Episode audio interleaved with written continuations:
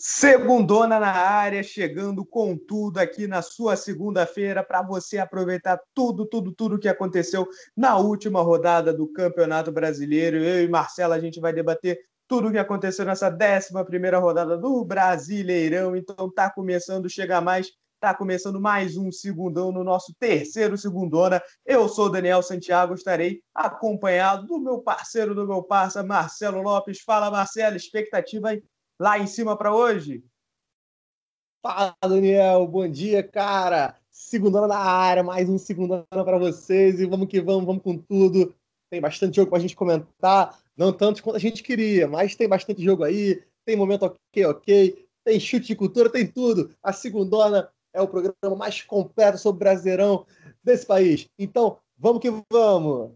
Exatamente, já que ele começou no Fala Daniel, bom dia, cara já vou chegar aqui falando que se a gente não chegar em 50 visualizações, pelo amor de Deus, né? Então vamos começar, porque a gente tem assunto para debater. Tem menos jogo hoje, é verdade, mas temos assunto Só um adendo, só um adendo aqui interessante para comentar, aí. não sobre Série A do Campeonato Brasileiro, né? Mas ah, sobre o jogo Cruzeiro e CSA. o Cruzeiro perdeu para o CSA na Série B, maravilhoso. Aí a gente reviveu o meme aí do Thiago Neves, todo mundo aí e recomendo a galera que procure no YouTube. A gente pode até colocar na descrição aqui do, do Instagram, né? Quando for postar o Segundona, um link que eu vi um vídeo maravilhoso, que é o cara cantando Fala Zezé, Bom Dia, Cara Acústico. Nossa, mano, melhor vídeo da internet. Maravilhoso. Exatamente, nesse clima de zoeira. Coitado do torcedor cruzeirense, ele sofre com a gente. Ele também está sofrendo fora do, do, do, da zoeira aqui, né? Ele está sofrendo em campo também, mas vamos tocar. Porque se, o Cruzeirense quer sofrer, ele vai sofrer mais ainda, porque o Galo é o novo líder do Brasileirão. O Atlético Mineiro assumiu a ponta do Campeonato Brasileiro e com um jogo a menos, o Galão da Massa aí chegou aos 21 pontos depois de, é, é, depois de enfrentar a equipe do Atlético Goianiense. É um belo jogo, já vou eleger aqui como a partida da rodada, um 4 a 3 Não é todo dia que se vê um 4 a 3 aí no Campeonato Brasileiro.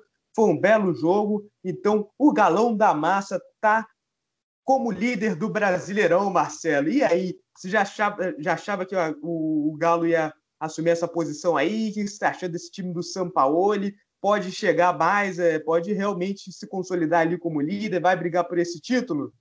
Nós somos do Clube Atlético Mineiro. Quem assistiu o último podcast está ligado quanto eu gosto do Galo, quanto o Galo é meu segundo time aqui no Brasil. E eu apostei no Galo, né, como campeão, né, aquele nosso podcast lá atrás que a gente falava sobre nosso palpite no Brasileirão.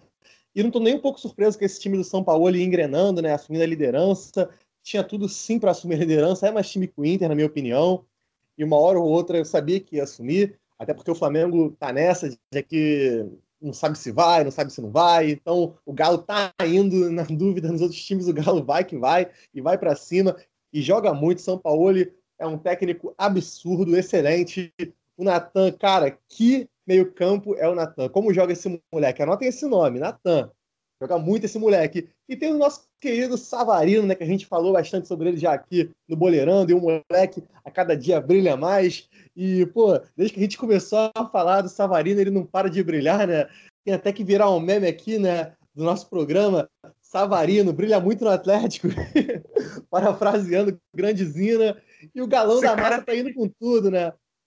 Esse cara tem que distribuir o salário dele com a gente, porque é a gente que promoveu ele. Exatamente. Savarino, brilha muito no Atlético.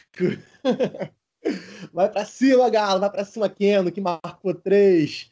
Grande hat-trick do Keno, sou muito fã também do Keno, desde a época do Santa Cruz, joga muita bola, esse é brabo, Daniel. Realmente, e destacar também a equipe do Atlético Goianiense, uma equipe bem, bem é, organizada, né? O Wagner Mancini está fazendo um trabalho bem bacana ali com o Atlético Goianiense, todo mundo achou que ia ser o saco de pancada do campeonato, mas até o momento está ali no meio da tabela, está em 14 agora, né? Mas está fazendo um trabalho até 24 jogos que não perdia, né?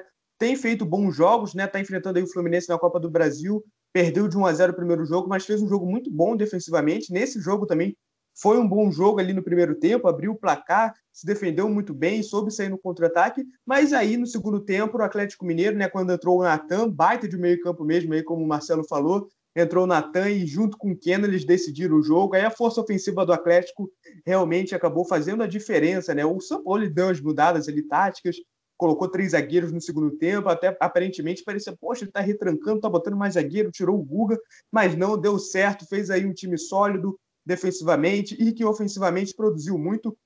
Keno, nome da partida, primeiro jogador a fazer um hat-trick no campeonato.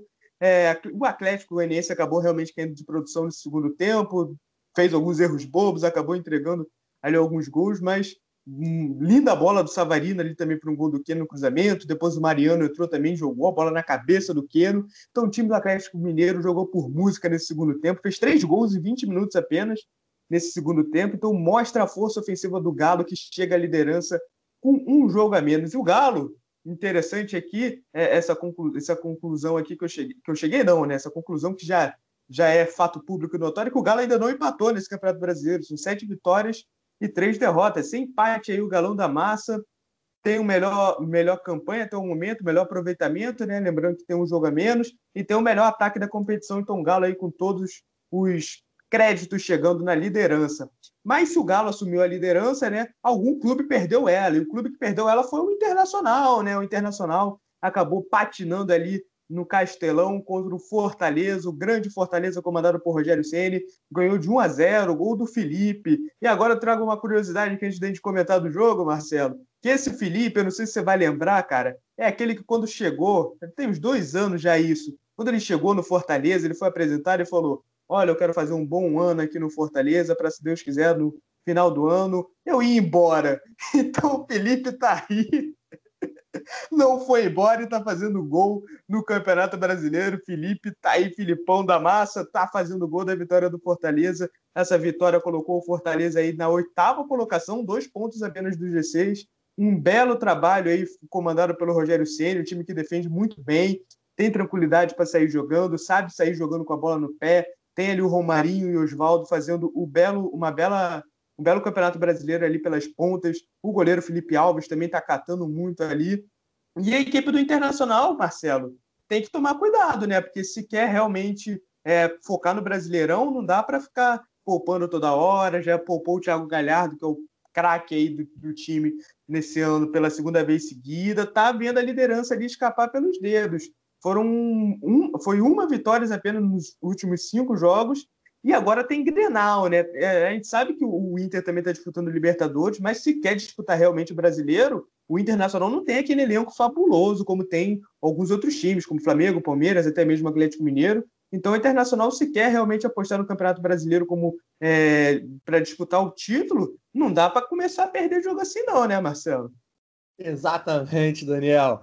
Estamos adeptos também ao rogerismo, né? Grande Rogério Senna fazendo um ótimo trabalho no Fortaleza, né? O rogerismo indo com tudo. E destacar também que o Felipe Alves, né? uma curiosidade engraçada, o Felipe Alves é a cara do Arthur Mamãe Falei.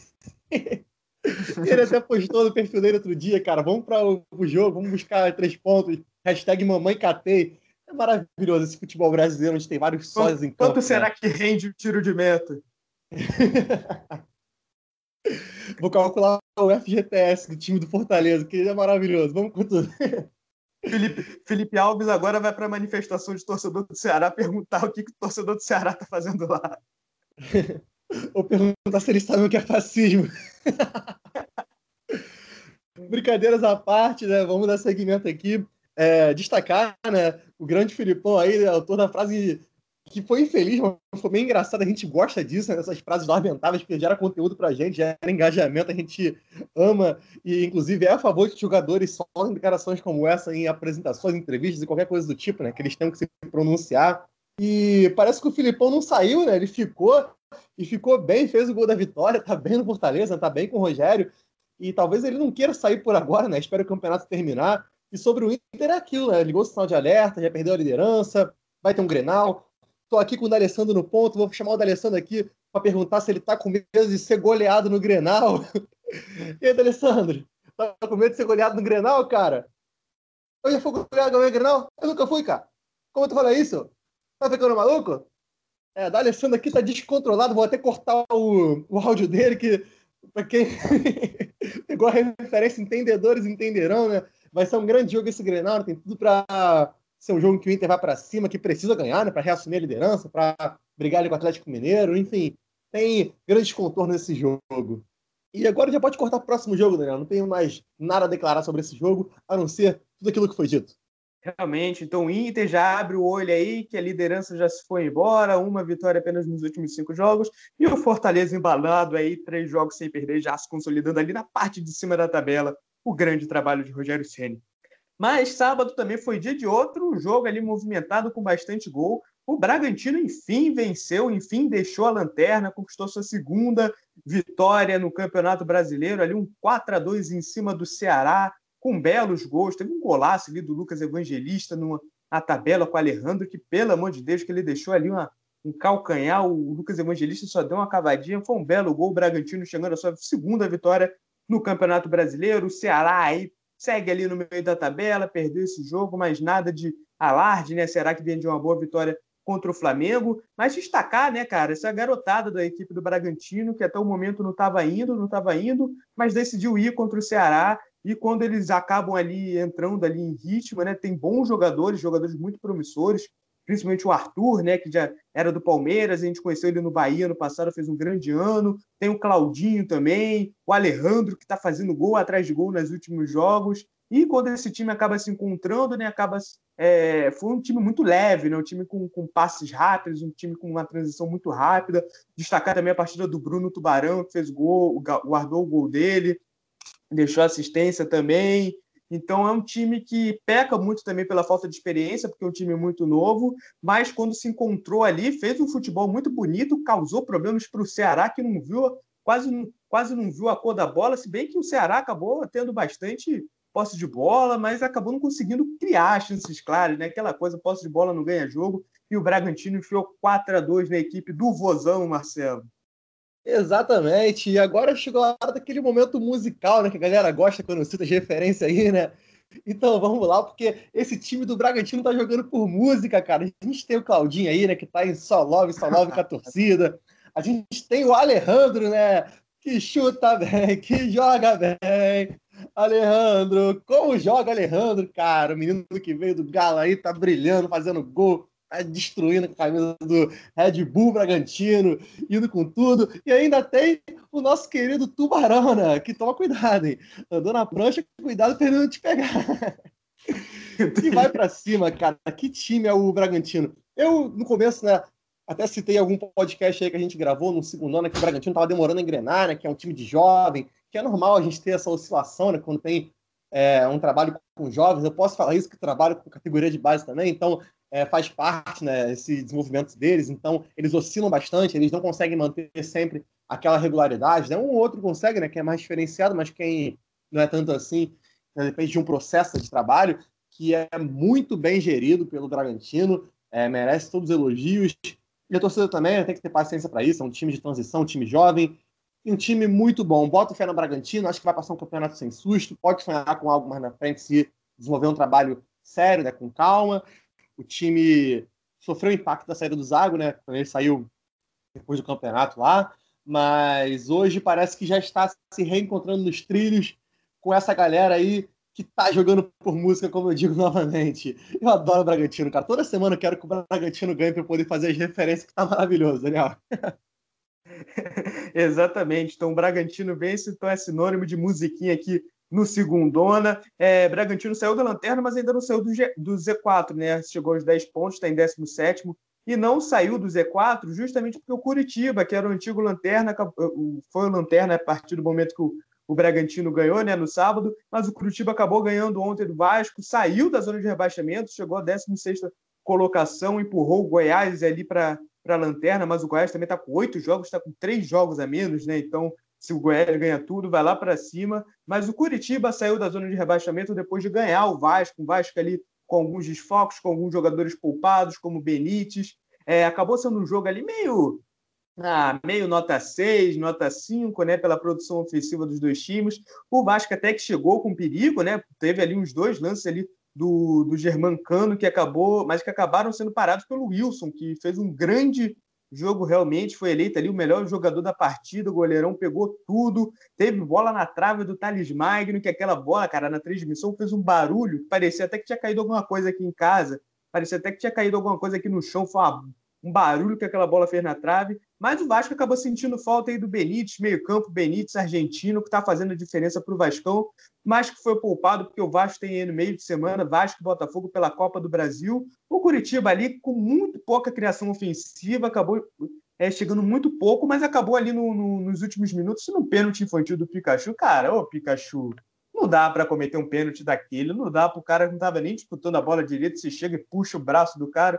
Não dá para ter pênalti bobo assim, cara. Tem que, tem que prestar atenção no serviço aí. E acabou botando o jogo do Vasco, que, que podia até ter conseguido uma vitória, né? Faltava ali alguns minutinhos, mas o Curitiba com o Robson, né? Depois que o Sabino perdeu o pênalti, Sabino que tem se notabilizado aí por fazer uns gols, por ser zagueiro artilheiro. O Fernando Miguel pegou, mas acabou se adiantando, o VAR voltou e o Robson acabou marcando o gol da vitória do Curitiba que acabou voltando a vencer após quatro jogos, saiu da zona de rebaixamento, deixou a lanterna que o Bragantino tinha posto para eles, e o Vascão, que acabou não conseguindo, se, se conseguisse a vitória, chegava a 20 pontos, estaria a um ponto apenas do Atlético Mineiro, mas estaciona ali nos 17, mas continua em quinto lugar, continua com uma boa campanha, Marcelo. Exatamente, a campanha é boa, mas não pode vacilar como vem vacilando, e eu vou ser obrigado a parafrasear a Chiquinha, né, falando para o Chaves, e vou ter que falar pro Pikachu, Pikachu, que você tem de burro, você tem de burro, cara. Que pênalti foi aquele que você fez?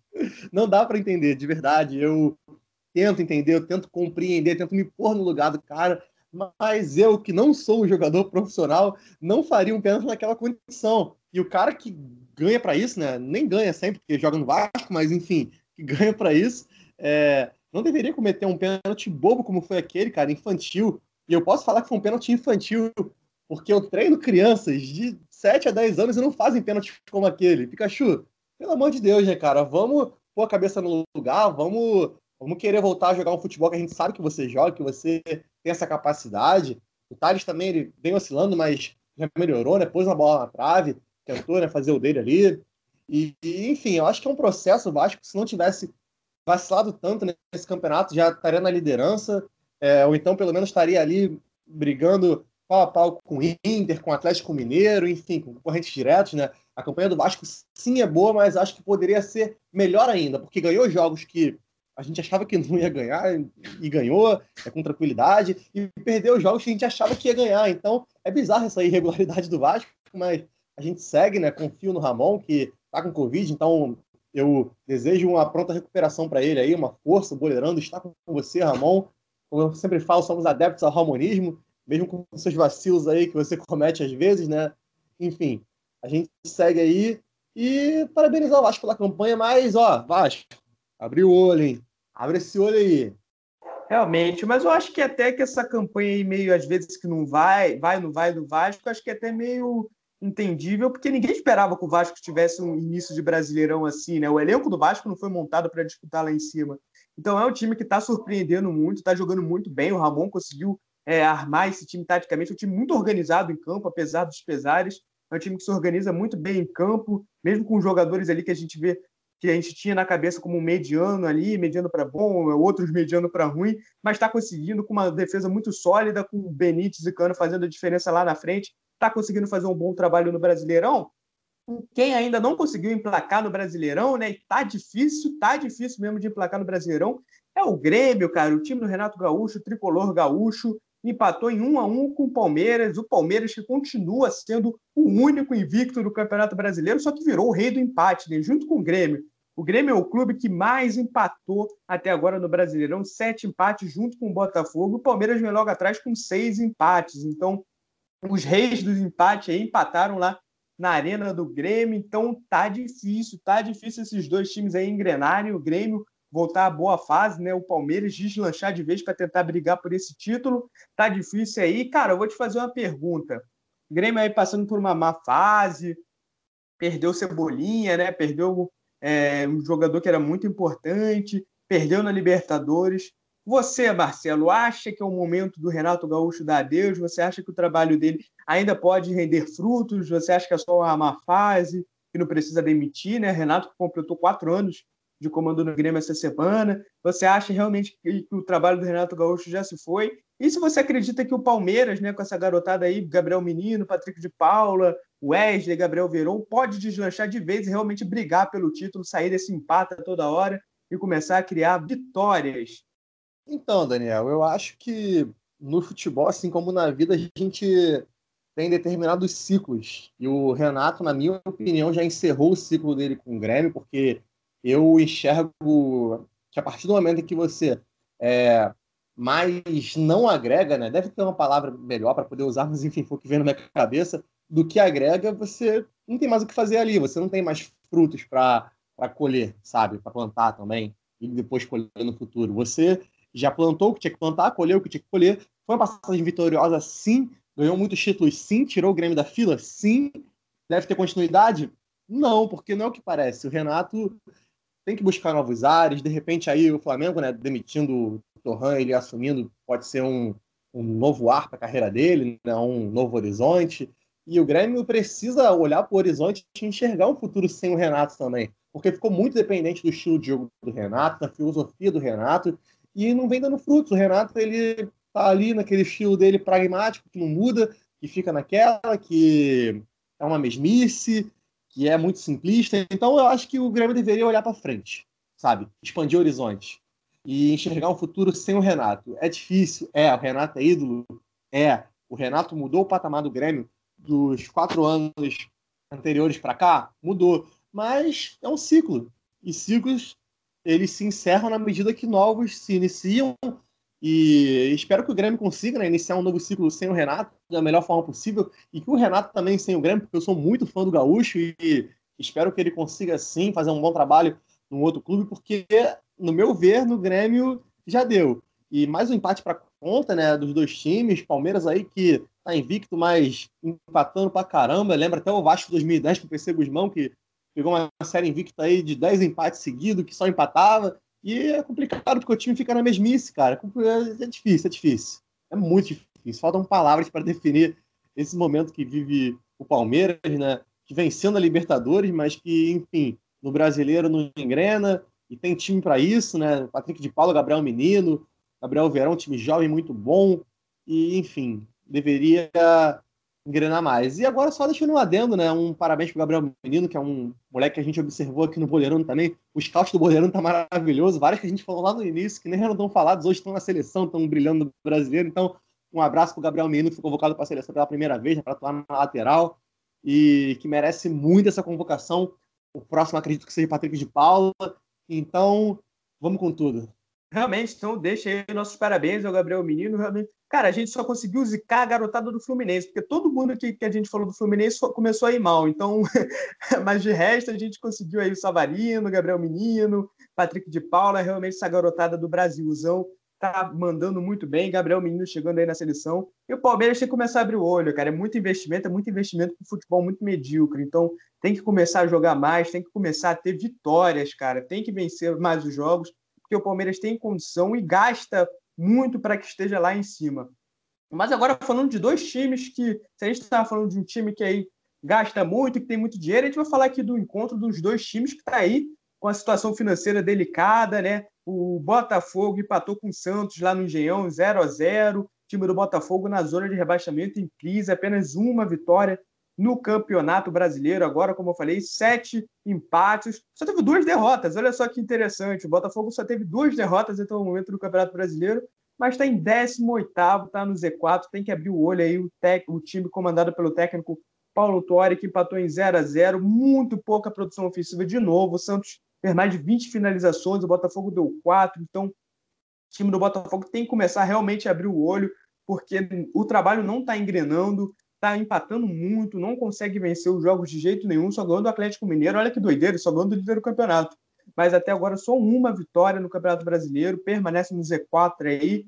E a equipe do Santos, né, que vem surpreendendo para mim, para mim é uma surpresa, para mim o time do Santos, é, pelo que apresentou no Paulista, né, com o Gesualdo, né, acabou demitindo o Gesualdo, trouxe o Cuca, eu apontei o Santos como um dos candidatos possíveis ao rebaixamento, mas até agora está queimando minha língua, está fazendo um trabalho muito interessante. Marinho jogando muita bola, mas não conseguiu vencer, né? Estacionou ali nos 16 pontos, segundo empate seguido, está ali na porta do G6 e o Santástico aí fez um bom jogo, né? O Arthur Gomes, um garoto também apareceu muito bem, substituindo o Soteudo. É, o Marinho também fez outro bom jogo, só que pararam em Gatito Fernandes aí, mas o Santos que vislumbra aí um futuro tenebroso, cara, porque teve mais uma punição da FIFA, está impedido aí de contratar por três janelas, A gente sabe a situação financeira do Santos, é difícil, está com dívidas lá na FIFA, não é a primeira punição, também está proibido de inscrever jogadores por causa de outra punição, no caso do, do zagueiro Kleber Reis, que não pagou um time alemão, agora foi o, o caso Soteudo, que o Santos não pagou o Achipato, então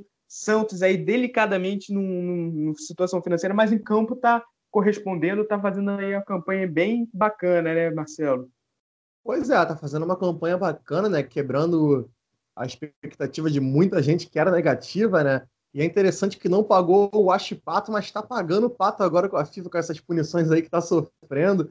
Tá complicado, tá difícil, né? Falando em pagar o Pato também, disseram que o Pato foi oferecido ao Santos, né? Eu acho que seria ruim para ambos, então não concordo com essa contratação. Acho que seria até bizarro ver o Pato no Santos, sei lá, não imagino isso. Enfim, é... sobre o jogo é isso mesmo que você falou, um jogo sem muita criação, sem muita ação ofensiva. O Santos e o Botafogo muito pragmáticos, se respeitaram demais. Achei estranho. O Santos que é um time que vai para cima, né? Mesmo com as adversidades. O Marinho, que deveria estar na seleção, né? Infelizmente não foi convocado. E é até interessante citar um fato que aconteceu no fim do jogo. O Marinho ficou sentado sozinho no gramado, todo mundo saiu, foi pro vestiário. Tava chovendo, tava frio, ele lá sentado sozinho no gramado, refletindo, pensando na vida, em alguma coisa. A gente não sabe o que é aquilo. Será que é uma possível saída? Será que ele está chateado por ter sido convocado pela seleção? Ok, ok, né? Mais um momento aqui, aqui no meio do programa, né? Fora do momento aqui, ok. Mas é que é um momento que a gente tem que destacar, né? Que é incomum, né? Geralmente acaba o jogo, ainda mais quando tá chovendo, o jogador já quer ir direto pro vestiário, né? Quer tomar um banho e se trocar, ainda mais depois de um jogo como aquele que foi um empate fora de casa, que todo mundo tá doido para voltar para casa, né? Para São Paulo, no caso.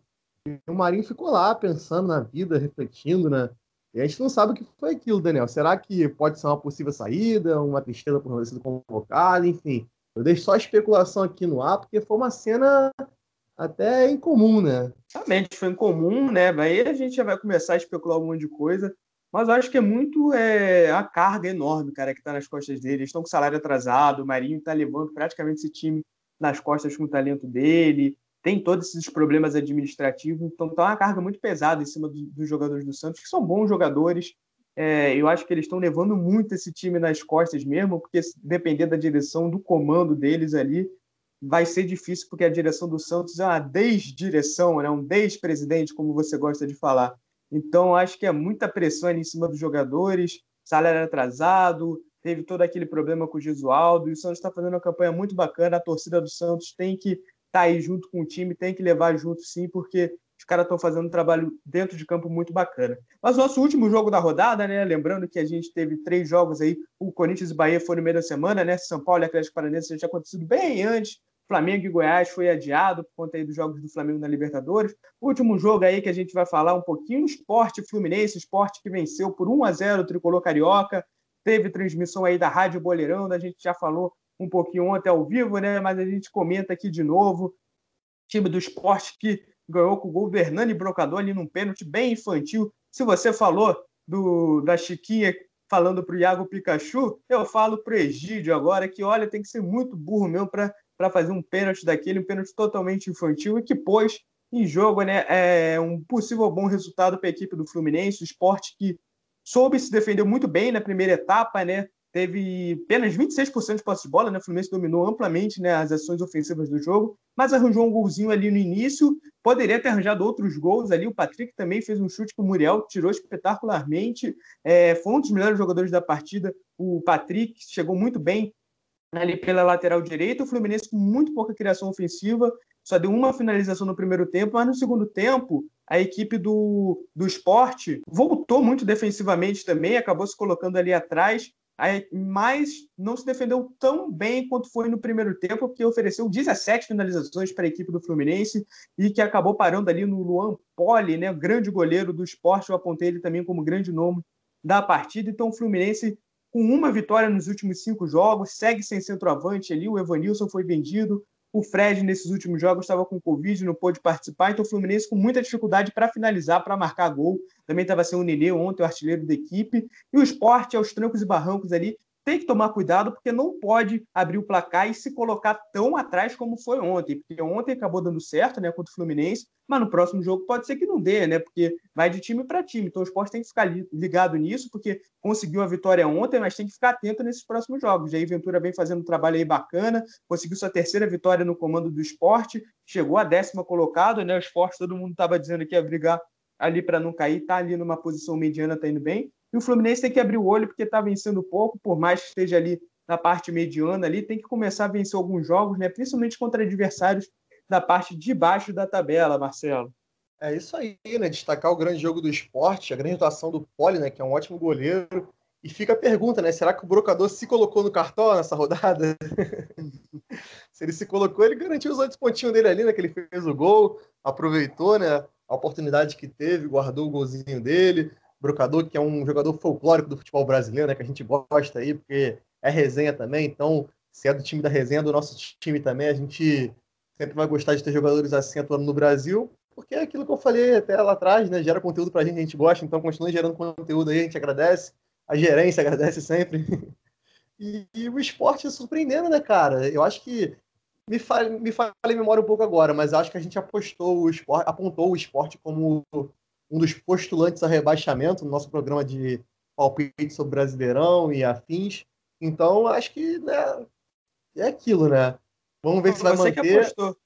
Foi eu, né? Foi tu que eu apostou. Mas sabe por que, eu não apostei? Porque eu esqueci que o esporte estava na primeira, sério. No início lá do Brasileirão, eu esqueci que o esporte estava na primeira. Mas Nossa, realmente. Tá esporte, não nos odeiem. não nos odeiem do esporte. Nós gostamos de vocês, inclusive aqui, ó, casar, casar, casar. A turma errou mesmo da Fusaki. Tu falou que ia ser 1x0. Aí, ó, tá vendo? Meu esporte é gigante, rapaz. Respeito o esporte maior do Nordeste, campeão, campeão brasileiro de, 87. de 1987. 87 é nosso, 2008 também. Vamos que vamos, Sport, tamo junto, galera. É o Leão, tamo junto, Leão. Sport que foi o time que revelou Junior Pernambucano. Grande Sport Recife que revelou antes do Vasco contratar o Junior. Então, é, fica o agradecimento a esse timaço que é o esporte. Tudo bom?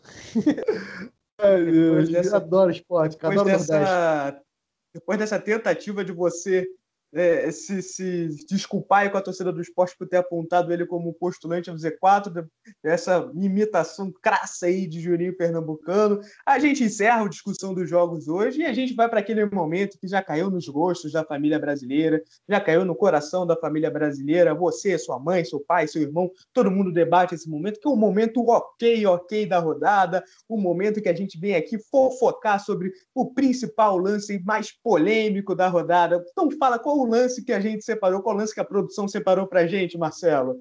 Ok, ok, vamos lá. A produção separou o lance maravilhoso que é um suco de futebol brasileiro, como a gente gosta de falar, né? O Keno, que faltou de um hat-trick comemorando seu gol, foi lá e foi jambrado na porrada pelo time do Atlético Mineiro. Ele foi lambido, você não tem ideia. Ele foi jantado pelo time do Atlético Mineiro. E os caras foram lá, deram tapa, deram pontapé, os caras encheram o Keno de porrada, ele saiu chateado, né? Foi correndo atrás dos caras para tentar pegar eles também. E foi um lance engraçado, maravilhoso. Não foi polêmico, mas a gente gosta também. Ó, aqui, ó, aqui a gente acha engraçado esses lances para citar aqui. E tem que citar porque foi um lance maravilhoso. Um suco de futebol brasileiro, como a gente gosta de falar, né? Pequeno, você é brabo. Pega os caras depois no ônibus, no vestiário, no treino, sei lá, mas tem que se vingar disso aí, cara. Vai deixar os caras te jantar aí e não fazer nada, pô. Tá maluco? O que, que você acha desse lance, Daniel? Exato, esse foi um momento ok, ok, um pouquinho mais leve, né? Teve ali aquela confusãozinha no momento, porque não quis pegar ele, era o Gabriel, o zagueiro, o Gabriel acabou dando, deve ter dado um, um, uma pancadinha a mais nele, mas foi um momento ali de, de, descontração também, depois eles comemoraram, tá tudo certo. Ainda bem que o Oswaldo saiu do Galo, né? Hein? Ainda bem que o Oswaldo saiu do Galo, senão iria ficar assim, Gabriel, Gabriel, para de bater no time, Gabriel! Aí o cara virar, sai daí, caramba, é você, babaca! Realmente, meu momento aqui, aqui hoje é leve, não teve discussão, não teve mais nenhum problema, porque o Galo tá sorrindo à toa, o Galo tá lá em primeiro, tá de boa no Campeonato Brasileiro, mas então esse foi o momento ok, ok na rodada aí, com o Keno full pistola com a galera do Galão da Massa, mas depois ele meteu três e, e deve ter dado os cascudos no cara lá depois do vestiário, porque quem faz três gols pode tudo. Mas agora vamos para o momento, se encaminhando aqui para os momentos finais, e o momento que também o povo brasileiro aprendeu a amar nessa terceira semana de segundo ano, é que são os palpites da rodada. Semana passada, nesse, nessa semana passada, não, nessa última rodada, aí o Marcelo teve melhor, acertou aí o placar do esporte, acabou também acertando aí que o Bragantino ia vencer, né? Acertou que o Atlético Mineiro ia vencer. Eu fui um pouquinho mais mal, né? Acertei que o Atlético ia vencer acertei mais o quê? Acho que eu não acertei mais nada. É, foi péssimo. Minha rodada foi péssima nessa, né? Então, só acertei que o, Atlético, que o Galão da Massa ia vencer, o resto errei. Eu cravei vitória do Internacional, falei que o Bragantino e Ceará ia empatar, falei que o Vasco ia vencer, que o Grêmio ia vencer, que o Santos ia vencer, então que o Fluminense ia vencer, só acertei que o Atlético Mineiro ia ganhar. Então, Marcelo foi bem nesse segundo, nesse segundo palpitômetro. Mas já vou começar pedindo para você, ó, resultado da partida Esporte Corinthians, que vai ser no meio da semana, vai ser uma, um jogo adiantado aí da rodada, então já vou falar. O que, que você espera de Esporte Corinthians? Então, Daniel, eu acredito que meu Esporte vai ganhar de 2 a 0 do Corinthians. E agora corto para você perguntando o seu palpite. Juninho Pernambucano vai se retirar nesse momento. Então, é Juninho Pernambucano, vulgo Marcelo, postando em 2 a 0 para o esporte. Eu vou apostar no empate. E já que na última rodada eu coloquei poucos gols nas minhas apostas, é, eu vou colocar um 2 a 2 Eu acho que vai ser 2 a 2 esse jogo aí no meio de semana. Vai ser um empate aí. As duas equipes vão sair tristes desse jogo. Então, 2 a 2 então agora vamos lá, jogo do Colorado Internacional em São Paulo no Beira Rio. Daniel, qual é o seu palpite para esse jogo? Ao jogo aí já no final de semana, eu acredito que vai dar Inter. Eu acredito que o Inter vai colocar aí já o Thiago Galhardo para jogar, vai fazer a diferença. Eu coloco aí 2 a 1 para o Internacional. Já eu acho que vai ser um jogo de muitos gols, então aposto em 3 a 2 para o Internacional com o show do Thiago Galhardo. E o meu cartola agradece. Então vamos para a próxima, que a próxima é o Atlético Paranaense, o Furacão enfrentando o Bahia dentro de casa. Qual o seu palpite, qual o seu chute para essa partidaça? Eu acho que o meu Bahia, bora, bora, Bahia, minha porra, vamos lá, vamos para cima. E acho que o Bahia vai ganhar do Atlético Paranaense por 2 a 1 tirar essa vitória fora de casa. Rodriguinho ali, envolvente, Gilberto, vai para cima. E vitória do Bahia, Daniel. Eu acho que vai ser um placar minúsculo, vai ser 1 a 0 para a equipe do Atlético Paranaense. Eu acho que o Atlético aí vai vir com tudo para ganhar, embalado aí pelo bom resultado da Libertadores. Quem sabe o Atlético Paranaense ganhando aí dentro da Arena da Baixada, ganhando do Bahia. E agora vamos lá, o meu galão da massa maior de Minas enfrentando o Grêmio em casa para tentar consolidar a sua liderança, né? se manter ali na primeira colocação, na ponta da tabela do Campeonato Brasileiro, Daniel. Qual é o seu palpite para esse jogo?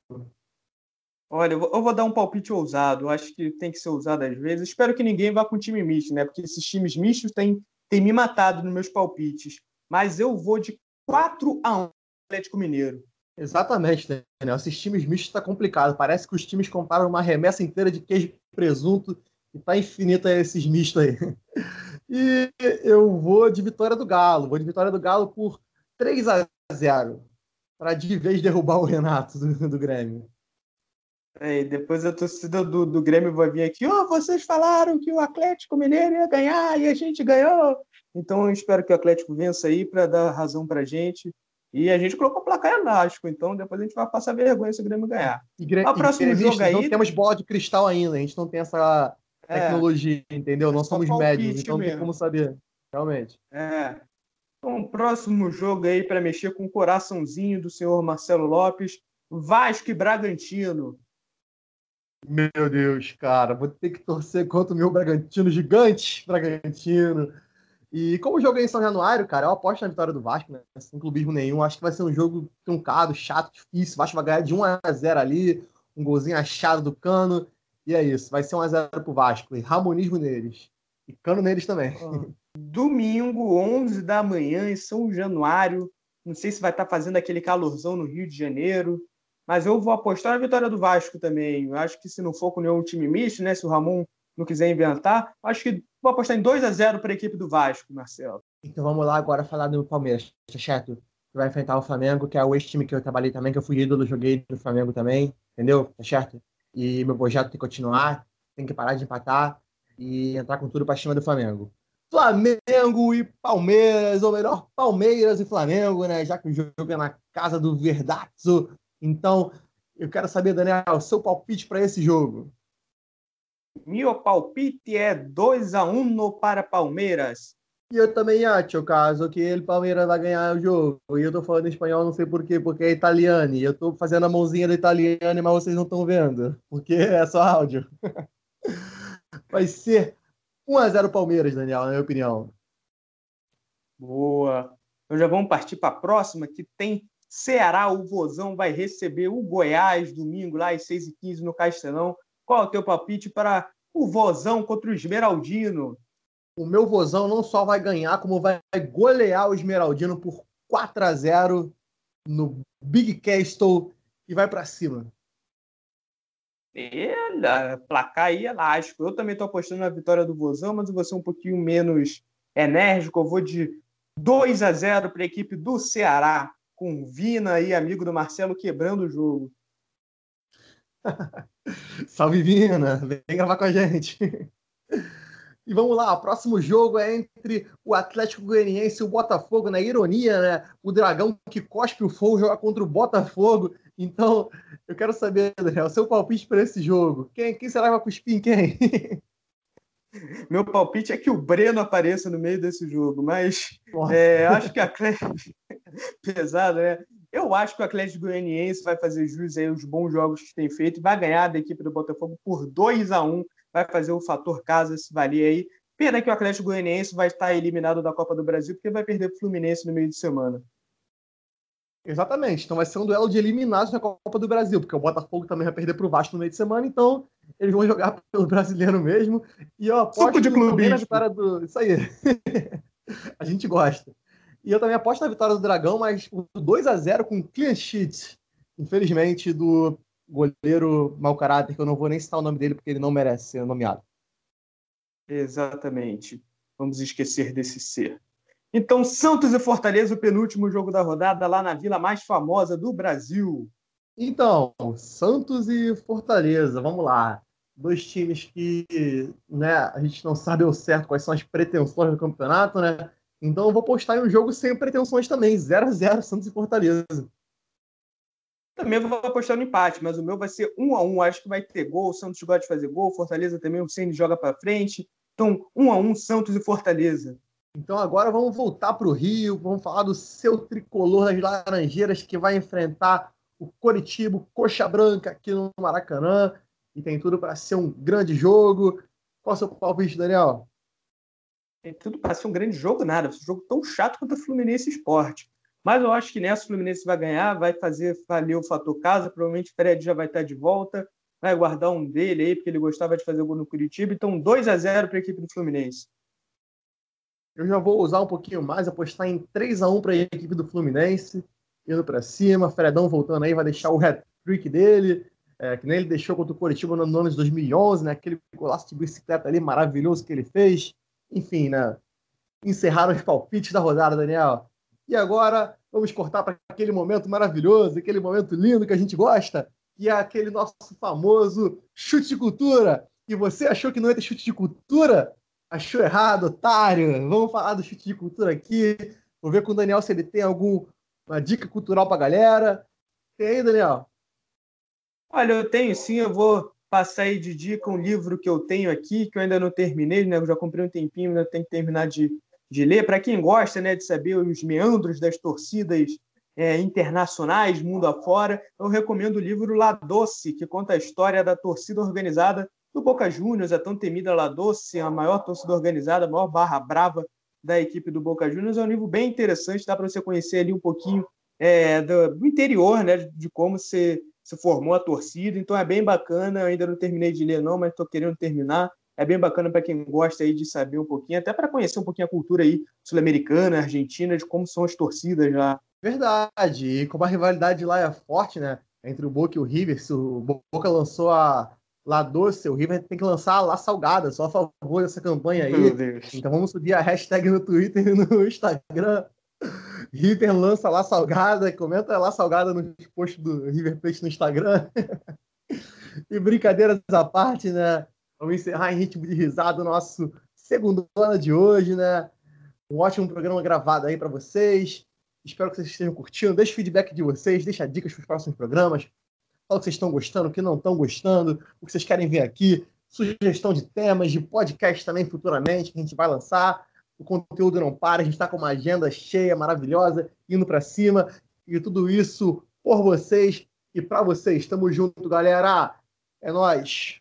Exatamente, estamos chegando aí mais um final de segundona, nosso terceiro segundona. Agradecer a todo mundo que está nos ouvindo, agradecer a companhia do Marcelo mais um programa. E para você que ainda não segue nossas redes sociais, já chega lá, já se inscreve no nosso canal no YouTube, já segue a gente no Instagram, no Facebook. E as redes sociais estão aí, ó, estão aqui debaixo na descrição, mas também estão aí para você ouvir ó, no Instagram e no Twitter, arroba boleirão do underline real, e no Facebook, no Spotify e no YouTube, Boleirão do Futebol Clube. Então se inscreve lá, segue a gente, comenta sempre também, deixa sua opinião, interage com a gente, sempre conteúdo bacana, sempre fique atento para quando a gente terá nossas próximas transmissões ao vivo também, né? A gente retomando ontem com o Esporte Fluminense, vamos fazer mais. Então é isso, galera. Até o próximo Segundona. Por hoje é só. Valeu! Valeu!